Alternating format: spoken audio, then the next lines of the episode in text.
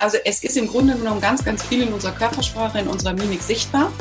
Und wenn ich auch das in eine wertschätzende Kommunikation mit einfließen lassen kann, dann bin ich auf einer anderen kooperativen Ebene zu meinem Verhandlungspartner unterwegs. Es geht nicht gegeneinander, mhm. sondern es geht darum, das Beste für diese Verhandlungssituation herauszuholen.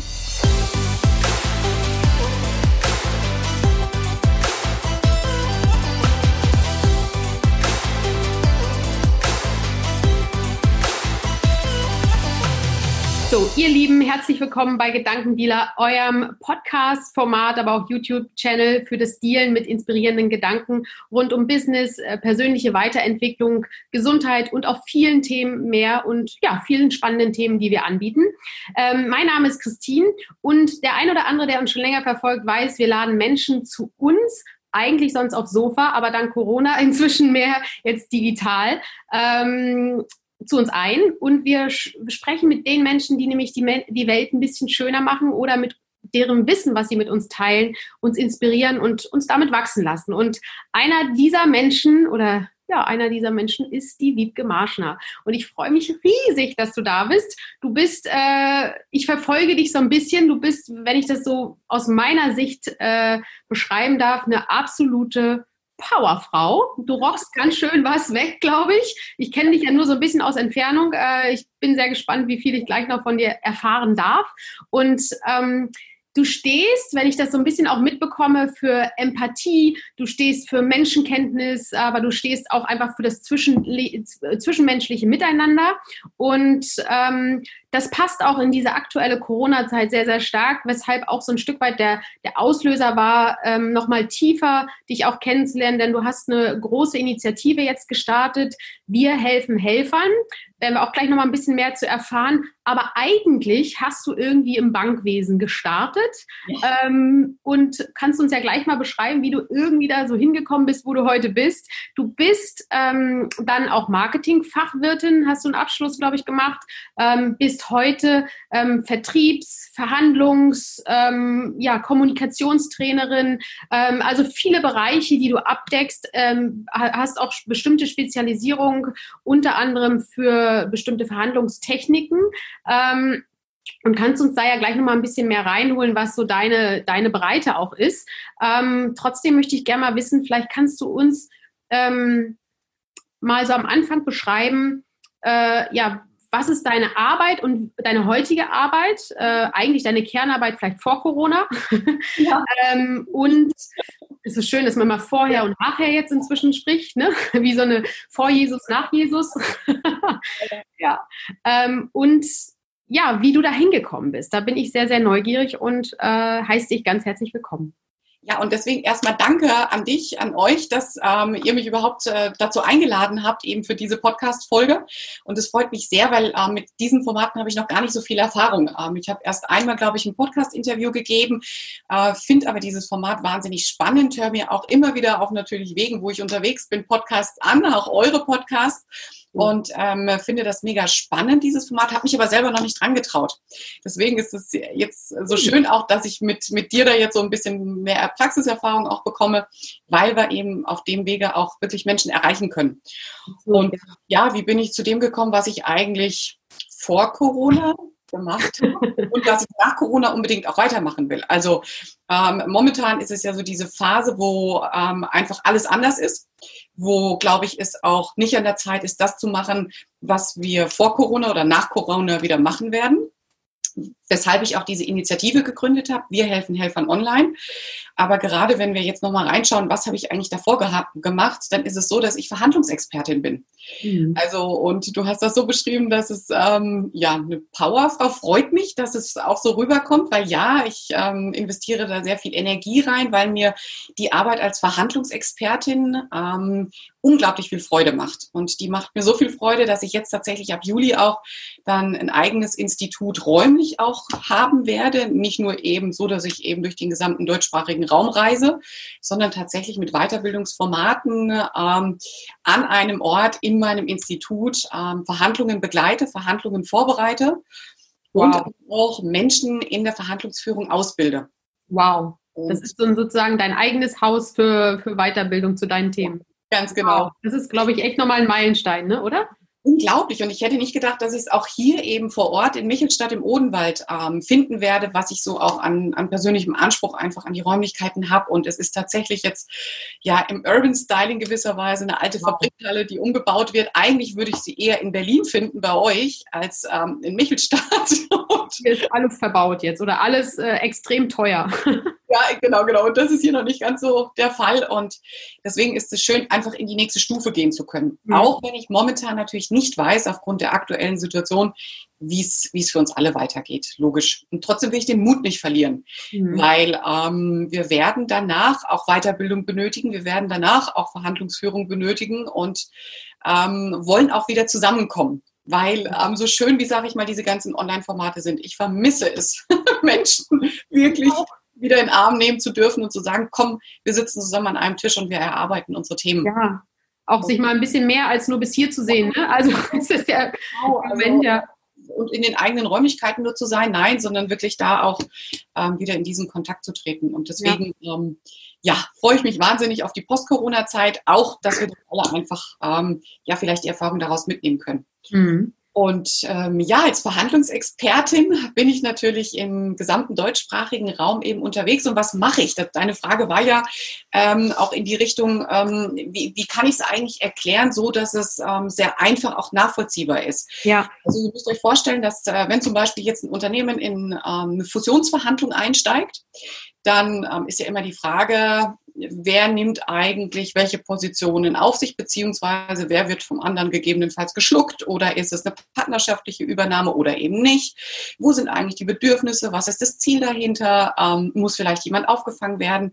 Welche Bedeutung hat es dann eben auch für Standorte oder mhm. aber auch für die Menschen, die in einem Unternehmen arbeiten? Mhm. Und Jetzt ähm, bin ich viel eben als Ghost Negotiation draußen unterwegs. Das heißt, ich werde von der einen oder anderen Seite tatsächlich ähm, heimlich mhm. engagiert, mhm. um eben ähm, diese Verhandlungen, diese Fusionsverhandlungen dann eben auch zu begleiten, mhm. um Strategien zu entwickeln, wie denn ähm, ich mich als einer Teil dieser Fusion auch am besten gegebenenfalls positioniere, um vielleicht auch meine eigenen Mitarbeiter des Unternehmens zu schützen. Mhm. Ähm, und äh, das passiert eher wirklich im Verborgenen. Das heißt also, man könnte sagen, als Verhandlungsprofi ähm, ist man in gewisser Weise eine Geheimwaffe.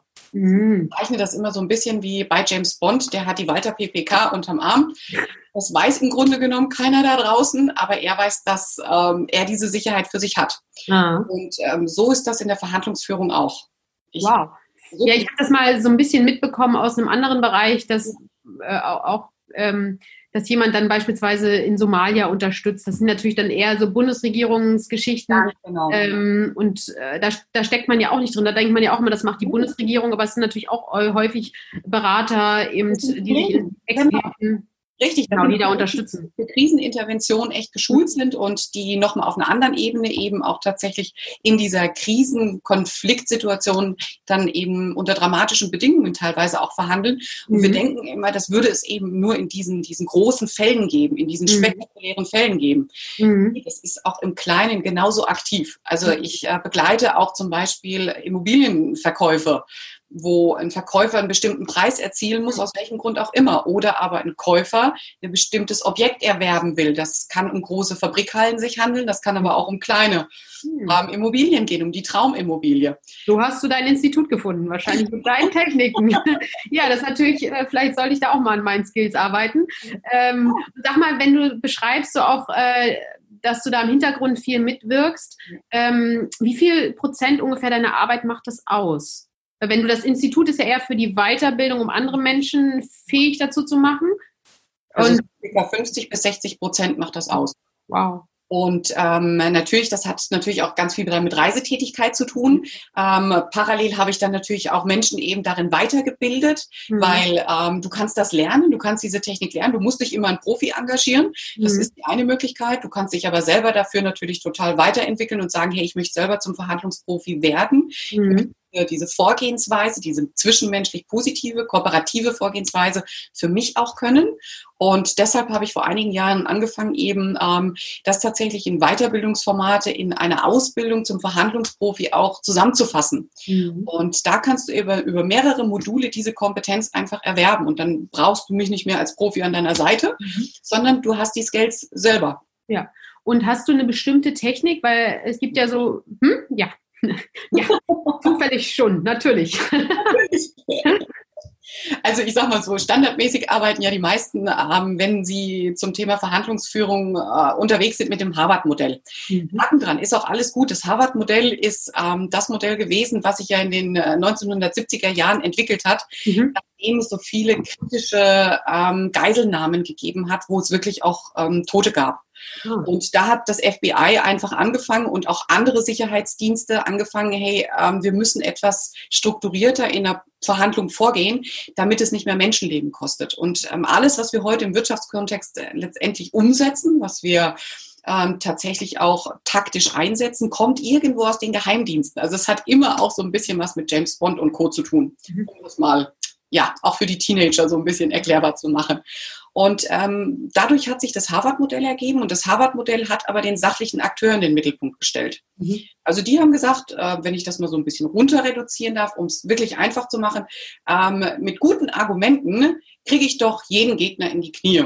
Mhm ah, hat nicht so ganz funktioniert, weil wir Menschen emotionale Wesen sind. Mhm. Wir, wir sind sozial aktiv. Wir wollen ein Gegenüber, wir wollen eine Ansprache, wir haben Bedürfnisse. Mhm. Und ähm, nur weil im Gesetz steht, dass ich eine gewisse Verhaltensweise nicht an den Tag legen darf, heißt das noch lange nicht, dass ich sie nicht an den Tag lege.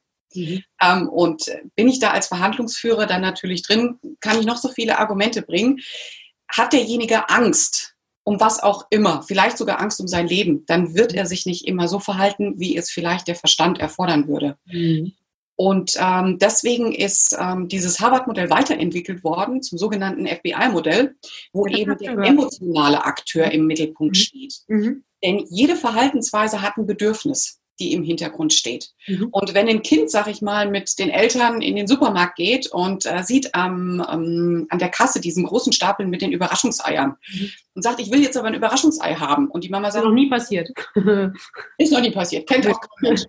Und das kleine Kind wirft sich auf den Boden, trommelt mit den Füßen auf dem Boden und sagt, ich will das jetzt aber haben dann ist das das Bedürfnis nach Durchsetzung, nach Einfluss. Das ist ein Motiv ganz einfach. Und die Mama, die sich vielleicht dann schämt in diesem Moment, weil das gerade eine blöde Verhaltensweise ist, sagt, na komm, dann nimm's doch mit.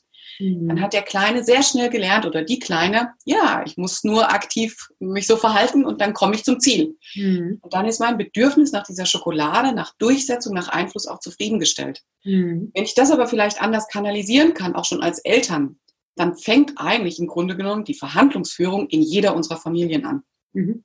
Und wenn ich das so ein bisschen im Hinterkopf behalte, was steht eigentlich dahinter? Warum verhält sich mhm. ähm, ja, ein Betriebsrat-Vorsitzender in einer Tarifverhandlung, wie er sich verhält? Mhm. Weil er mhm. vielleicht Angst davor hat, nicht mehr wiedergewählt zu werden als Vorsitzender, dann kann ich ganz anders damit wiederum auch umgehen. Hm. Spielt da, kommen wir jetzt so eine spontane Frage, spielt da auch, weil irgendwie ist es ja auch immer ein gewisser Ausdruck und ein Bedürfnis, was sich häufig so ein bisschen durchdrängt, das innere Kind auch eine Rolle manchmal? Ja. Ja. Sehr stark sogar. Weil du also, gerade erst Kinder angesprochen hast und meistens ja als Erwachsene irgendwie schwingt es ja auch mit. Ja, das schwingt sehr stark mit. Besonders, ähm, wie stark lebe ich auch mein inneres Kind, beziehungsweise mhm. was habe ich als Kind eben auch für Verhaltensweisen erstens bei meinen Eltern erlebt, mhm. zweitens, mit welchen Verhaltensweisen bin ich zu meinem Ziel gekommen, habe ich mein Bedürfnis befriedigt und wie aktiv lebe ich das jetzt auch als Erwachsener. Also, ähm, und da gibt es Menschen, die ihr inneres Kind ja noch sehr aktiv leben. Und dann gibt es aber auch menschliche Verhaltensweisen, die sagen, nee, nee, nee, nee, nee, aber gar nicht.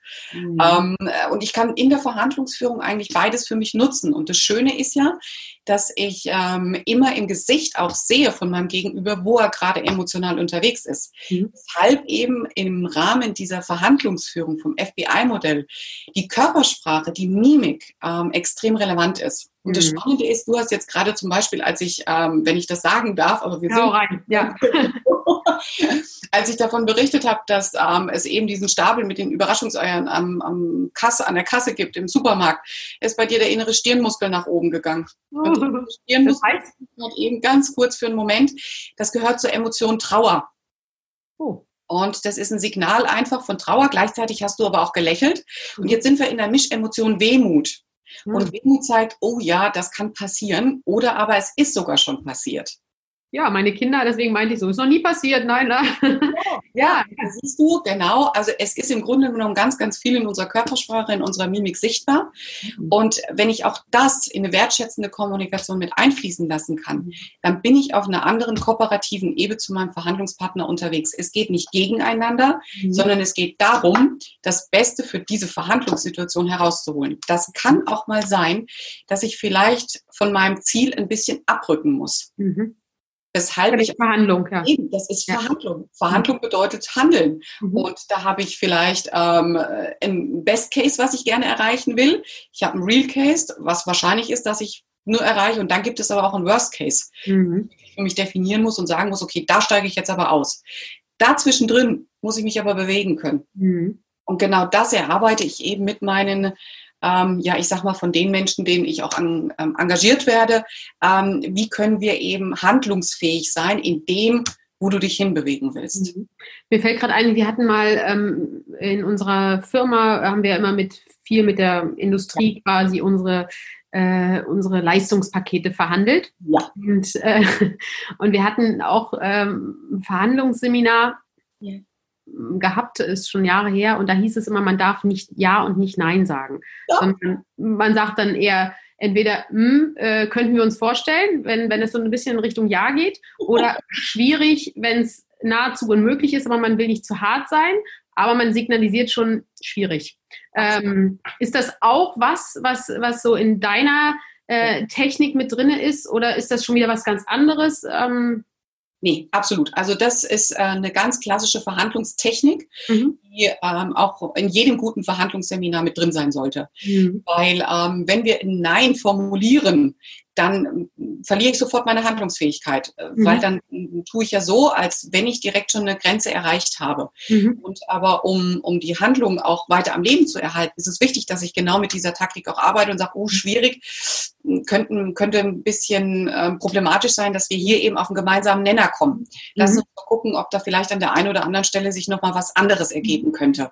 Mhm. Ich bleibe im Spiel. Ja. Und darum geht es. Ja. Ähm, wenn ich sofort Nein sage oder sofort Ja sage, dann verhandeln wir doch gar nicht. Dann hat das mit Verhandlungen nichts zu tun. Mhm. Und da muss ich bei vielen Menschen schon eben anfangen, bei vielen Seminarteilnehmern auch anfangen und sagen, Leute, wenn du direkt reingehst in, in eine Verhandlung, du meinst, du würdest eine Verhandlung führen und hast aber schon deinen letzten Preis definiert und genau den Preis willst du auch durchbekommen, mhm. dann brauchst du nicht verhandeln, dann bist du im Verkaufsgespräch, so wie du es im Supermarkt machst.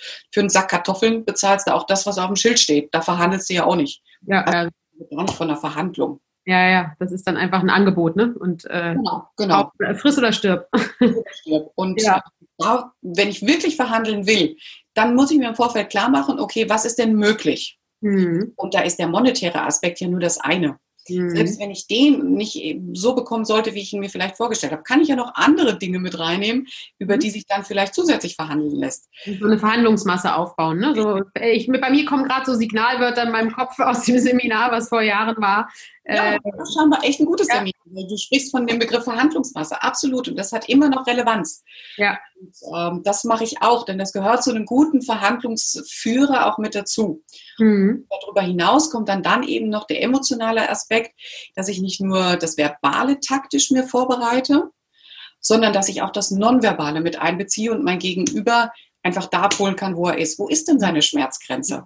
Mhm. Wenn ich das sehe, bevor ich sage, kann ich doch gleich anders agieren. Ein bisschen ja, rein, reingehen. Ja, cool, super spannend. Hm, vielleicht sollte ich mal ein Seminar bei dir. Du kannst ja mal, was, was bietest du denn äh, grundsätzlich, weil ich bin jetzt gerade interessiert, aber vielleicht sind ja auch welche der Zuhörer da interessiert, ja.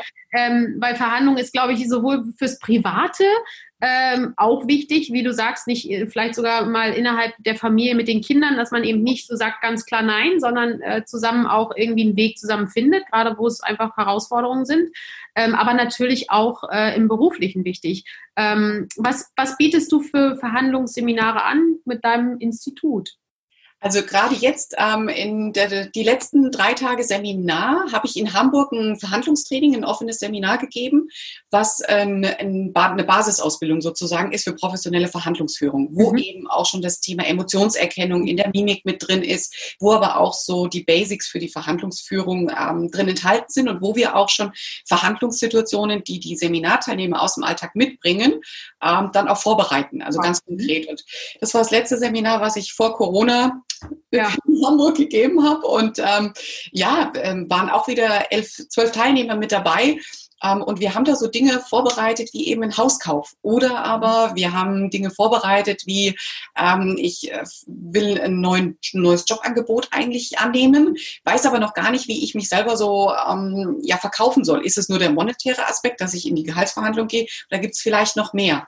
Mhm. So, und es ging um eine obere Managementposition, also das sind nochmal andere Ebenen auch.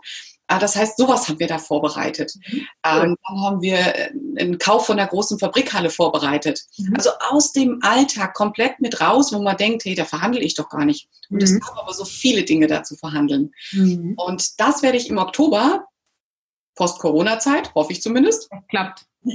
dann auch in, in Michelstadt durchführen, im ah, Institut. Ja. Im fertigen und, Institut, super. Genau, genau. Direkt in Michelstadt und da sind auch schon die ersten Anmeldungen da.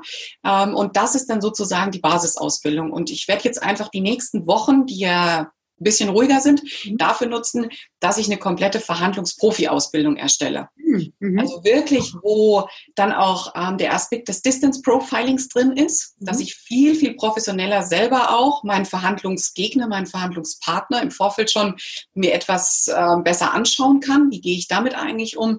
Da drin wird aber auch sein, zum Beispiel ein Thema ähm, des Emotionsmanagement.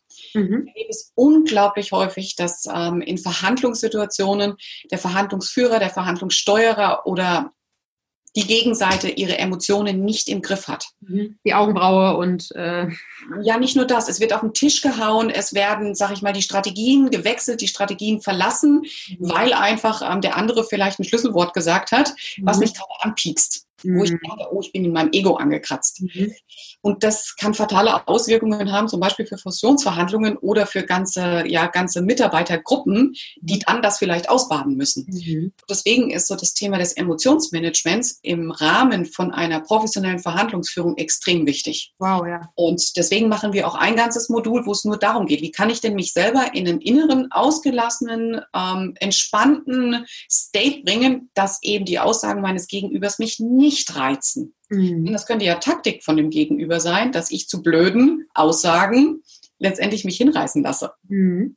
Und das darf nicht passieren. Mhm. Solche Aspekte spielen da auch mit rein. Und deswegen wird es dann ab 2021 auch eine ganze Profi-Ausbildung geben, die ich jetzt nochmal anders zusammenbauen werde. Und da denke ich manchmal, also für irgendwas ist diese Pausenzeit gut. Total. Ja, das bin ich auch. Also ich, ja, total. Also ähm, irgendwas Kreatives, gerade so in der Krise wird man kreativ und äh, überlegt oder hinterfragt nochmal vieles.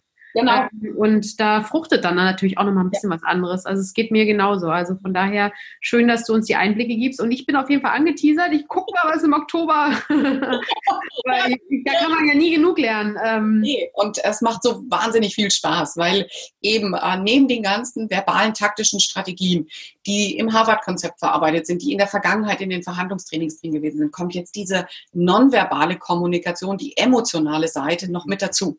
Mhm. Und deswegen ist auch mein Leitspruch, Menschen zu verstehen, ist die Währung des 21. Jahrhunderts. Mhm. Ich sage, es geht darum, den Gegenüber zu verstehen. Ja.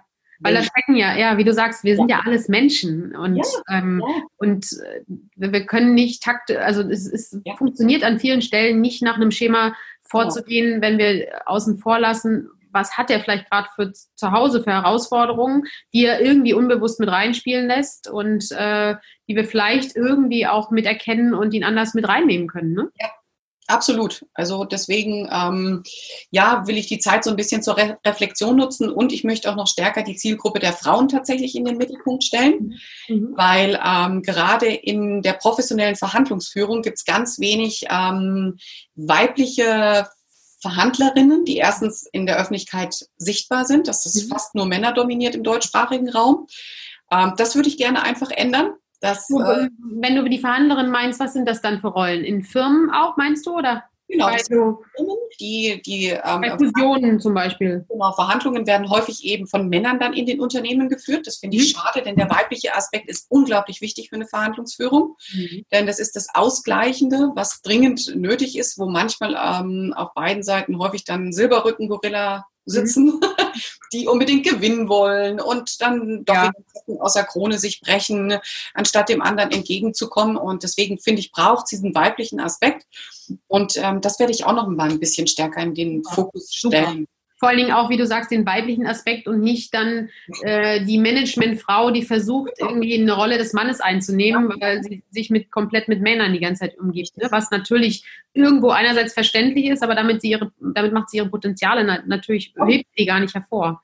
Richtig. Ja. Und ja. wir müssen nicht die Männer dominieren, wir müssen nicht die Männer abkupfern oder uns ihnen, ähm, sage ich mal, gleich machen. Nee, wir müssen unsere eigenen Stärken in den Mittelpunkt stellen. Ah. Und ähm, da will ich einfach auch Frauen dazu ermutigen, ähm, geht in die Rolle rein des Verhandlungsführers, des Verhandlungssteuerers, bringt eure brillante Kompetenz da auch mit rein. Deswegen ja. Versuche ich das einfach noch so ein bisschen stärker in den Mittelpunkt zu stellen, weiß aber noch nicht so ganz wie. Also ich, ich guck mal, was da noch. Die Ideen sind da, das ist doch schon mal schön. schon mal, wow, also es sprudelt richtig. Also finde ich ja. sehr, sehr spannend, total inspirierend, muss ich wirklich sagen. Also echt, echt richtig, ja. richtig cool.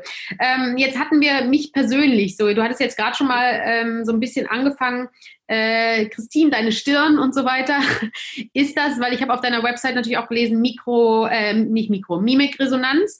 Ähm, ist das dann auch ein Teilbereich, den du quasi mit in die Module mit reinnimmst, weil es eben wichtig ist, um auch den anderen besser einschätzen zu können oder ihn besser ähm, dann auch mit ins Gespräch zu holen?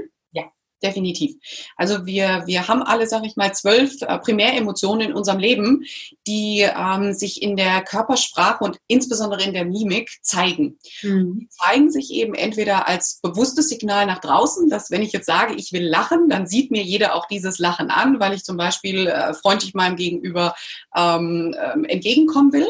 Es ähm, kann aber auch sein, dass äh, diese kurzen Momente viel, viel viel, viel weniger Zeit in Anspruch nehmen, nämlich weniger als 500 Millisekunden. Mhm. Das sind die unbewussten Signale, die unser Körper sendet, wenn wir eine emotionale Beteiligung erleben. Und ähm, das kann ich zuordnen eben auf zwölf Primäremotionen.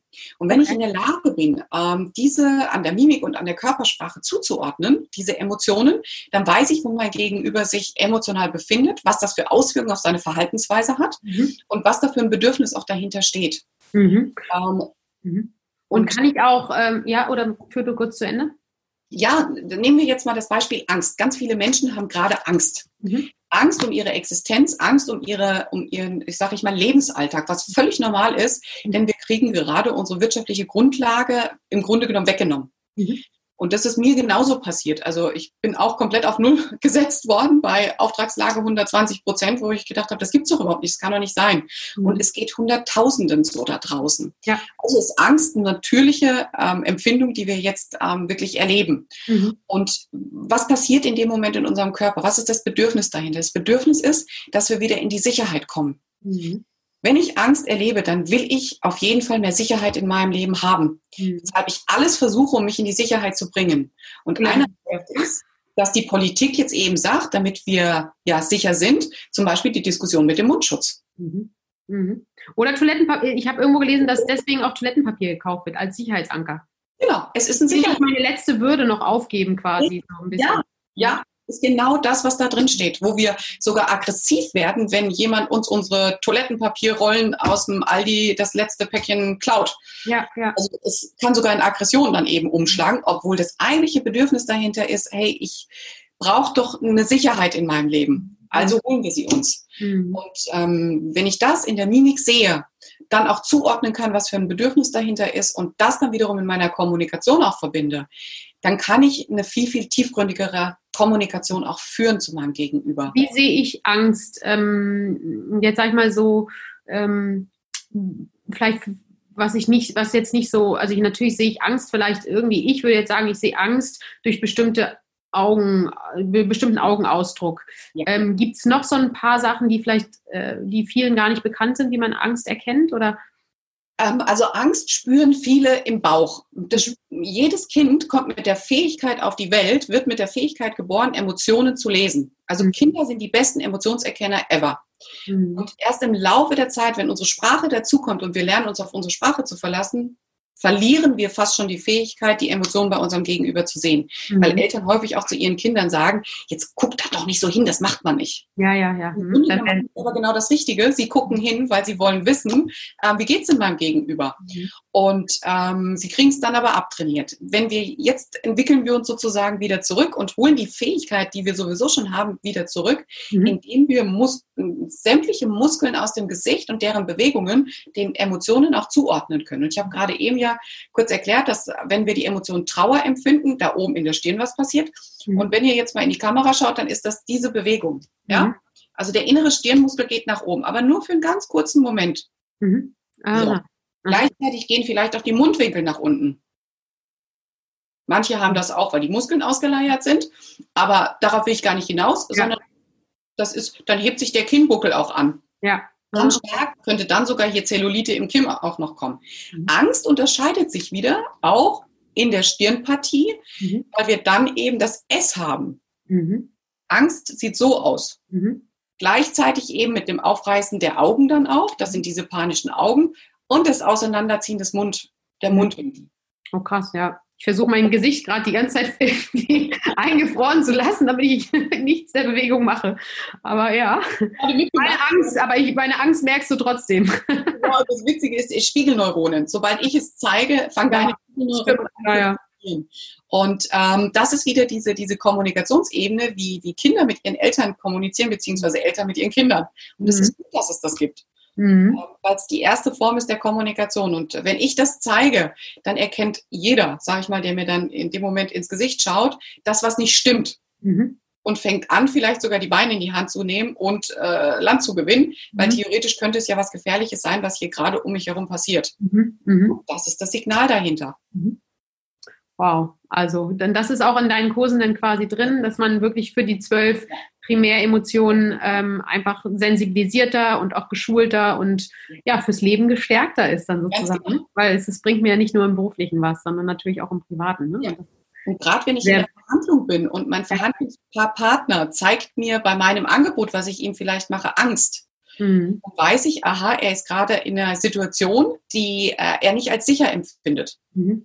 Ähm, er ist in einer Unsicherheit und äh, wenn ich das sehe, dann weiß ich, okay, jetzt muss ich irgendwas noch zur Verfügung stellen, was ihm an der Stelle vielleicht wieder die Sicherheit gibt. Mhm. Mhm. Und ich muss herausfinden, ja. was ihn gerade in diese Unsicherheit auch gebracht hat. Mhm. Also gehe ich wieder in Resonanz und in Rückfragen, um zu schauen, wo befindet er sich denn gerade. Mhm. Okay. Das heißt, er, er, könnte zum Beispiel Angst haben, weil ähm, er Sorge hat, dass wir vielleicht, dass man vielleicht den, den Deal nicht macht, weil man ein geringes Angebot macht, wie auch immer.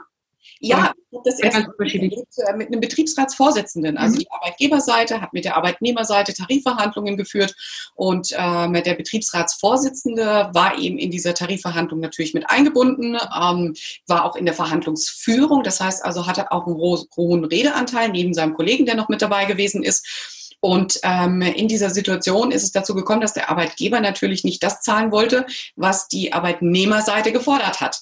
Jetzt war aber zwölf Monate später ähm, die nächste Betriebsratswahl. Und ähm, es war eigentlich klar, dass dieser Betriebsratsvorsitzende gerne wiedergewählt werden will. Mhm. Also wenn ich mal so einen Posten habe, dann ist das ja auch eine, eine ganz schöne Sache, weil mhm. ich bin auf einer anderen Ebene einfach unterwegs. Und ähm, wir haben dann eben einfach in weiteren Gesprächen herausgefunden, dass er auf jeden Fall, sag ich mal, mit einem guten Ergebnis aus dieser Verhandlung rausgehen muss, weil das für ihn die Legitimation ist, um dann auch wieder in diese Wahl, die ansteht, mhm. mit dem Wunsch auch reingehen zu können, ich will wieder Vorsitzender werden. Mhm. Cool. Also dann bin ich auf einer anderen Ebene unterwegs. Was macht demjenigen Angst? Angst hat gemacht, dass er theoretisch seinen Posten verlieren könnte, dass er theoretisch den Vorsitz dieses Betriebsrates ver verlieren könnte. Mhm. Und vielleicht in die zweite Reihe zurück muss. Wollte er nicht, will er nicht. Er will weiter in dieser verantwortlichen Position, was vollkommen in Ordnung ist. Super.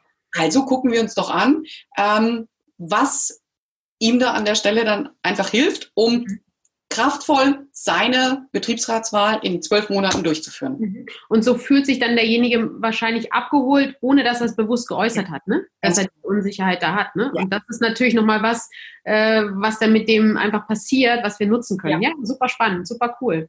Ähm, ich finde es ja eh faszinierend, das ganze Miteinander und wie man sich eigentlich noch mehr auch begegnen kann und äh, da zusammenfinden kann. Also von daher total äh, spannend auch, was du äh, mitgibst. Mhm.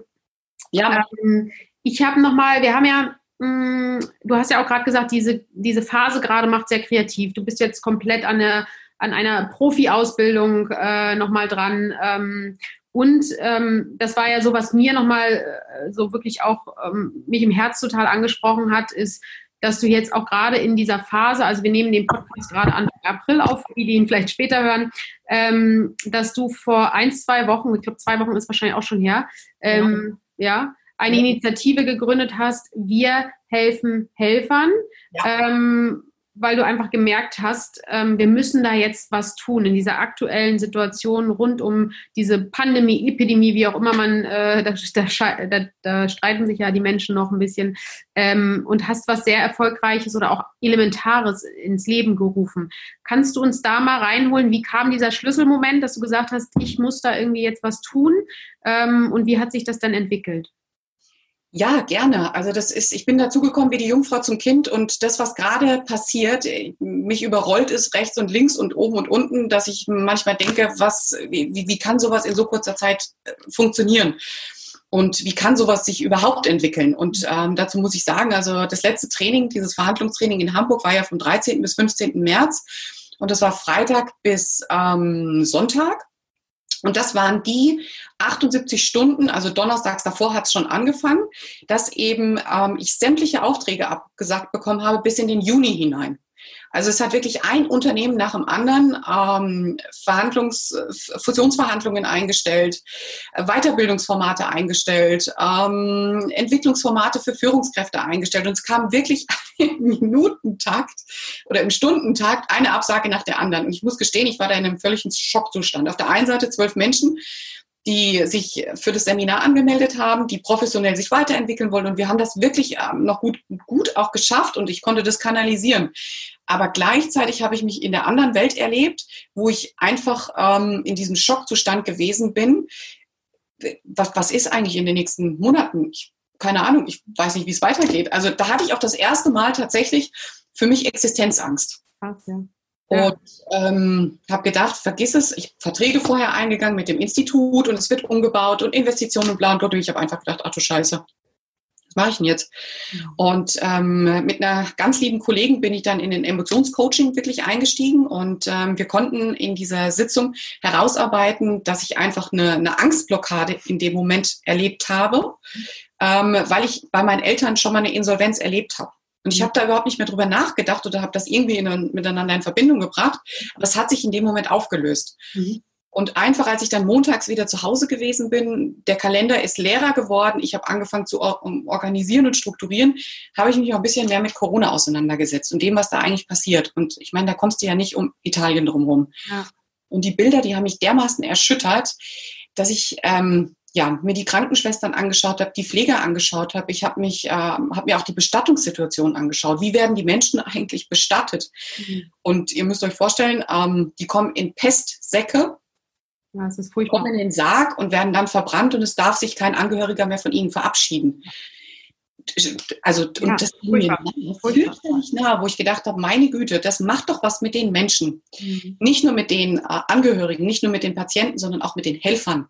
Mhm. Und wer kümmert sich eigentlich um unsere Helfer? Um die Ärzte, um die Pfleger, um die Bestatter, um die Rettungssanitäter, um die Polizisten, Feuerwehr und wie sie alle heißen. Mhm. Und dann ging so der Schwung bei uns auch los, dass das immer mehr geworden ist. Und ähm, ich komme ja aus der Krisenintervention. Jede Verhandlung ist eine Krisenintervention im Grunde genommen. Und ich bereite Menschen darauf vor, dass sie in kritischen Lebenssituationen ihre Emotionen im Griff haben. Mhm. Und in dem Moment habe ich gedacht, Mensch, Wiebke, stell's doch einfach zur Verfügung. Du hast doch jetzt sowieso keinen Job. Du hast doch sowieso, ja, du hast doch jetzt ja, ja. zur Verfügung. Ja. Und du bist dazu gezwungen, zu Hause zu sitzen, dann stell es doch den Menschen zur Verfügung, die gerade sich nicht um sich selber kümmern können. Und in so einer kleinen Aktion habe ich dann ähm, ja in meinem Umfeld einfach diesen Aufruf gestartet, habe gesagt, hier, ich stelle euch ehrenamtlich ähm, Stressmanagement zur Verfügung, Emotionscoaching, psychologische Begleitung. Ähm, meldet euch bei mir. Und das waren so tief ergreifende Online-Coachings, ähm, die aber wirklich schon geholfen haben. Mhm wo ich richtig gemerkt habe, die Menschen gehen gestärkt da raus und ähm, sind jetzt einfach in einer anderen Art und Weise unterwegs. Mhm. Dass mich dann auf einmal parallel die Janine angeschrieben hat. Ich kenne sie persönlich überhaupt nicht. Wir sind uns noch nie über den Weg gelaufen. Die gesagt hat, Wiebke, ich will auch was machen, ich will auch was machen. Mhm. Können wir nicht irgendwas zusammen machen? Und dann haben wir gesagt, ja, na klar können wir was zusammen machen, warum denn nicht? Und so ist auf einmal eine Welle entstanden, ne? wo heute, weiß ich nicht, ich habe heute mir mal die Zahlen angeguckt, 219 ähm, Menschen sich ehrenamtlich angemeldet haben, um mitzuarbeiten, um die Helfer da draußen tatsächlich zu unterstützen. Mit eben Burnout-Prävention, Krisenmanagement, ähm, Emotionsmanagement, telefonischer ähm, Begleitung, ähm, um einfach, sage ich mal, im Online-Coaching, in der Online-Begleitung, ähm, ja, die Herausforderungen wirklich gemeinsam zu besprechen und versuchen zu meistern. Wow. Damit die da draußen ihren Job machen können weil die sind gerade systemrelevant und wir wissen nicht, wann der Peak erreicht ist. Mhm. Ich kann mir irgendwie nicht vorstellen, dass das in fünf Tagen schon rum ist. Ich glaube auch nicht. Ich finde das so, so, ich muss das wirklich einmal aussprechen, weil es mir so am Herzen liegt. Ich finde es so großartig, dass du das initiiert hast und da auch so voll ähm, ja. einfach das reingibst, was, was du hast und, äh, und das, wie, du, wie man das auch erkennt. Man kommt ja dann in so eine Handlungsenergie idealerweise. Ja, ähm, und ja, ich finde es, wie gesagt, ganz, ganz toll. Und ähm, ja, also klopft dir mal auch selber auf die Schulter ab und zu. Ja. Oh. ja, das ist so wichtig, weil wie du sagst, also ich meine, ne, also ähm, da, die brauchen einfach Support. Ähm, das ist nicht nur äh, die, das, das Arbeiten an sich, dass die viel jetzt arbeiten und das wahrscheinlich schon eine Belastung ist, ne? aber dass der ganze psychische Druck, der, den man ja gar nicht unbedingt abschätzen kann, weil es so unterschiedlich individuelle Situationen sind, wo sich vielleicht manchmal im Krankenhaus keiner verabschieden kann von dem, weil er nicht auf die Station darf und so. Das sind ja so ähm, das nimmst du ja mit. Ich weiß, die werden auch, die, das medizinische Personal wird ja da auch immer wieder geschult und so weiter, aber trotzdem ähm, ist das nochmal ein anderer Umstand. Da kannst du geschult werden, wie du willst. Ähm, das ist jetzt hatte ich gerade mit Rettungssanitätern zu tun. Die, die, sag ich mal, werden gerufen, um einen Corona-Patienten, der ähm, in Quarantäne gewesen ist, ähm, abgeholt werden muss, weil es jetzt lebensbedrohlich wird. Mhm. Und jetzt weiß im Grunde genommen die Familie, die ihn jetzt an die Rettungsassistenten übergibt, an die Rettungssanitäter übergibt, dass sie diesen Menschen wahrscheinlich nie wiedersehen werden. Und die Rettungssanitäter werden damit aber konfrontiert, wenn sie diesen Patienten dann abholen. Mhm. Ähm, das, das macht was. Total. Und ähm, die werden weitere solche Fälle einfach haben, weil diese, diese Corona-Infektion, sag ich mal, entweder natürlich ähm, so verläuft, dass das ohne Probleme machbar ist, aber eben auch in vielen Fällen so, dass die Menschen ins Krankenhaus müssen. Mhm. Und die Wahrscheinlichkeit, dass derjenige wiederkommt oder nicht wiederkommt. Ja. Oder auch einfach mit dem Gedanken reinzugehen, ähm, ich bin jetzt ständig diesem Virus ähm, ausgesetzt. Ja. Ähm, klar weiß ich, ich habe immer eine gewisse Gefahr, weil ich medizinisches Personal bin, aber es ist einfach nochmal eine andere Situation, als äh, die, die jährliche Grippe mitzumachen, weil wir haben das alle noch nicht durchgemacht. Und genau. ähm, das, deswegen ist es auch da, weiß man gar nicht, was braucht man eigentlich und da vielleicht einfach sprechen zu können, ähm, Tools an die Hand zu bekommen, ähm, gestärkt zu werden. Ich finde das so elementar und äh, finde das richtig, richtig cool. Ähm, und ja, was können wir, wenn jetzt, wenn jetzt irgendwie, also Zuhörer sind. Ich weiß nicht, wie lange die Aktion natürlich läuft. Ne? Wir wissen alle nicht, wie lange das Ganze läuft. Ähm, wenn, wenn, jemand denkt, da möchte ich auch gern unterstützen, ja. ähm, gehen die einfach auf eure Website, die verlinken wir natürlich in den Show Notes. Äh, oder wen sucht ihr? Vielleicht kannst du mal so ein bisschen was auch dazu sagen. Also ähm, wir suchen immer ähm, psychologisch äh, qualifiziertes Personal. Mhm. Ähm, also wirklich äh, Psychologen, ähm, Therapeuten, Dip Diplompsychologen. Ähm, wir suchen geschulte Emotionscoaches. Äh, wir, wir, suchen Heilpraktiker mit Psychotherapie. Mhm. Also man nennt das ja, glaube ich, den kleinen Heilpraktiker. Ja. Also wirklich Menschen, die in der Lage sind, äh, mit Krisensituationen äh, umzugehen und die auch da einen hohen Erfahrungsschatz haben. Mhm. Ähm, die wirklich auch schon in solchen Situationen Menschen begleitet haben. Die suchen wir wirklich als Unterstützer, damit wir unser Hilfsangebot auch ähm, ausweiten können. Wir sind momentan in der Phase, dass wir jetzt erstmal die Plattform komplett aufbauen, dass wir das Angebot verschriftlichen ähm, und dass wir gerade dabei sind, das eben in der Öffentlichkeit auch bekannt zu machen. Das heißt, man kann auch rein theoretisch spenden? Nein, wir sind eine Non-Profit-Initiative okay. äh, und momentan ist es noch eine Initiative, die wir aber zu einer Hilfsorganisation ausbauen wollen. Also wir wollen auch, sage ich mal, nach der Corona-Zeit noch zur Verfügung stehen. Mhm. Dann wird es vielleicht im ersten Moment nicht mehr in der Intensität gebraucht, wie es heute der Fall ist. Aber es wird weiterhin Krisensituationen geben. Und auch da wollen wir eben zukünftig zur Verfügung stehen. Und deswegen ist unsere Vision, aus der Initiative eine Hilfsorganisation zu machen, die weder Geld verdient noch Geld ausgibt. Mhm. Das ist so einer unserer Wertesysteme. Deswegen alles, was wir momentan ähm, brauchen, liefern wir ehrenamtlich ein. Das, was wir in Zukunft zur Verfügung stellen, wird ehrenamtlich zur Verfügung gestellt. Ähm, und deswegen suchen wir eben auf jeden Fall ähm, Menschen, die das Angebot publik machen. Aus der Politik, aus ähm, ja, den Behörden, Landratsämtern, Unternehmer, die sagen, hey, es ist eine coole Kiste, was ihr da macht. Ich werde mein Team informieren und ähm, ich habe Kontakte zum Beispiel zur Presse, damit die darüber mal berichten.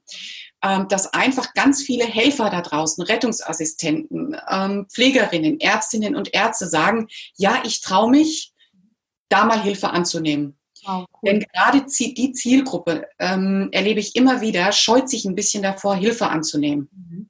Die sind qualifiziert. Die haben einen hypokratischen Eid auch in gewisser Weise ja natürlich ähm, ja geschworen, dass sie anderen Menschen helfen. Mhm. Und da ist es für die eigenen Emotionen immer ein bisschen komisch, wenn man selber Hilfe annimmt. Und dafür aber auch Mut machen und zu sagen, Leute, da gibt es Menschen, die euch professionell zur Verfügung stehen. Mhm. Nutzt es. Wir brauchen Multiplikatoren und Kommunikation, dass das einfach rausgeht. Spenden finanzieller Mittel, die suchen wir überhaupt nicht. Okay, hätte ja sein können, dass das vielleicht auch nochmal zusätzliche Hilfe, wenn du sagst, eine Plattform äh, bilden und so weiter. Ja aber wenn das ehrenamtlich ihr da den Support habt, aber trotzdem, wie du sagst, Multiplikation, raus damit, äh, es weitertragen und äh, damit hoffentlich noch mehr erreichen. Ja, ich kann es nur noch mal sagen, ich finde es eine ganz tolle Aktion und ähm, hätte da gern, wenn das irgendwie geht, wenn es deine Zeit äh, zulässt, beobachte dich einfach und folge dir. Gerne. Ein mäßiges Update, weil es so wertvoll ist, ähm, diese Hilfe einfach aktuell auch anzubieten. Und ich das auch grundsätzlich, also da bin ich sowieso weiß nicht, das hat mein Herz so ein bisschen auch positiv aufgeladen, wie viel Solidarität. Das äh, wirklich, ja. Ja, also es gibt eine Hoffnung, dass wir äh, doch viele einfach in den meisten einfach ein echter Mensch steckt. Und ähm ja, ja, und das ist das ist echt der Fall und das erlebe ich auch. Also wirklich diese Hilfsbereitschaft zu sagen, jawohl, ich stelle mich ehrenamtlich zur Verfügung, auch darüber hinaus. Also nicht nur jetzt in dem Moment, sondern ich will gerne auch langer, längerfristig dabei sein. Das ist klasse. Und äh, deswegen, also Psychologen und Coaches und Therapeuten, da haben wir schon echt viele an der Hand. Es kommen ständig auch welche dazu. Ich führe nur noch Telefongespräche, es ist total irre. Ähm, was wir aber dringend brauchen, sind zum Beispiel ist juristischer Beistand und wir brauchen technischen Support für unsere Homepage und für die Technik. Also wenn es da draußen noch jemanden gibt, der Bock hat, ehrenamtlich mitzuarbeiten, der in der Lage ist, mit WordPress und Elementor zu arbeiten, der juristisch uns zur Seite steht und sagt, sag mal, was braucht man eigentlich, um eine Hilfsorganisation zu gründen? Ich habe keine Ahnung. dann würde ich mich wahnsinnig freuen, wenn diese Menschen sich bei uns helfen, äh, melden, um einfach zu helfen. Ja, sehr cool, sehr cool. Das äh, werden wir auf jeden Fall mit Hilfe äh, des Podcasts, äh, soweit es geht, unterstützen. Sehr cool. Ähm, sodass die Message noch weiter rausgeht. Also echt, echt großartig. Und ähm, ja, ich äh, verfolge dich ja, wie gesagt, schon ein bisschen länger. Ich weiß gar nicht mehr, wie das überhaupt dazu kam. Ahnung, keine Ahnung. Ich glaube, also mir ist euer Podcast über den Weg gelaufen. Und dann habe ich mir die Podcast-Folge, ich weiß gar nicht mehr welches gewesen, runtergeladen und ähm, habe auf Folgen geklickt. Und keine Ahnung. Und dann hast du. Dann dachte ich so, wow, die folgt mir, dann muss ich auch folgen. wow, ich habe ja einen winzigen Instagram-Account. Also ich bin da ja überhaupt nicht so, also ja, mittlerweile aktiv schon, Support auch, aber ich habe keine Ahnung, wie man, wie man sichtbarer wird. Ist mir auch irgendwie, weiß ich nicht, ganz so wichtig, weil es ist Arbeit ohne Ende da und äh, ich würde einfach halt gerne Dinge zur Verfügung stellen. Und wenn das damit gelingt, dann umso besser. Ja, sehr, sehr cool, sehr, sehr cool. Also ich freue mich so, dass wir irgendwie in Kontakt getreten ja. sind vor einiger Zeit, ähm, dass wir die Möglichkeit hatten, äh, oder ich zumindest, ich, ich dich kennenzulernen und auch zu merken, einfach was, was du für ein Angebot auch für viele Menschen einfach durch deine, durch dein Institut anbietest, ähm, aber jetzt gleichzeitig in dieser besonderen Phase, das ist ja auch so ein Spruch, den man im Moment sehr häufig hört, diese so eine Krise zeigt auch die, so die Charaktereigenschaften, ne? Ähm, und ähm, das, da finde ich, das, du bist so ein Vorbild, ähm, was, was einfach so in einem steckt und was da hervorgeholt wird. Und von daher bin ich sehr, sehr dankbar, dass wir diese Folge zusammen gemacht haben, dass du ähm, ja die Zeit zur Verfügung trotz der ganzen äh, Umstände, die du gerade jetzt auch mit dem großen Projekt hast, äh, uns gegeben hast und möchte dir von Herzen danken und würde mich total freuen, wenn wir vielleicht in ein paar Wochen, in ein paar Monaten einfach nochmal sprechen können und äh, vielleicht ein bisschen zurückblicken können, was, was einfach alles äh, passiert ist und äh, wie eure Maßnahmen dann auch vielen Menschen geholfen hat. Ähm, das fände ich persönlich sehr spannend. Also von daher schon eine zweite Einladung quasi. das machen wir dann im Institut. Also da dann machen wir einen Videocall im Institut, dass äh, du vielleicht auch darüber irgendwie die Räumlichkeiten siehst, weil ab erstes ist das Institut dann ja da. Und ähm, sehr, sehr gerne, weil ich bin selber gespannt. Also es ist noch sehr, sehr klein alles. Ähm, wenige, die das Angebot in Anspruch nehmen. Ähm, und wir wollen ganz, ganz viele da draußen erreichen, dass sie wissen, sie sind nicht alleine und dass wir nicht nur auf dem Balkon stehen und klatschen, sondern ähm, dass sie mehr von uns bekommen können. Individualisiert so ein bisschen auch, ne? weil jeder steckt in seiner, in seiner Rolle dann auch. Ne? Also ähm, sind so unterschiedliche Facetten einfach gerade da. Ähm, ja, großen, großen Dank, Wiebke. Ja, den sag ich. Ich sag danke, dass, dass, ich, dass es die Möglichkeit gibt. Ich finde es so faszinierend, also grandios. Ja, echt toll. Ihr Lieben, wir danken euch, dass ihr dabei wart. Ich glaube, ihr habt gemerkt, was für eine faszinierende Frau die Wiebke ist. Wenn ihr äh, sie verfolgen wollt, wenn ihr äh, ihre Ausbildung euch angucken wollt, wenn ihr die Aktion Wir helfen Helfern unterstützen wollt, ihr findet alle Links in den Show Notes, die wirklich wichtig sind, damit ihr auch was damit machen könnt. Und äh, gebt uns wie immer Feedback, äh, liked uns, teilt uns, ähm, ja, lasst uns einfach gemeinsam wachsen. Und wir sagen Tschüss, wir beide, an alle, die zugeschaut, zugehört haben. Und ja, macht's gut, ihr Lieben, und tschüss, tschüss, tschüss, tschüss. Und bleibt gesund und ja. äh, kraftvoll.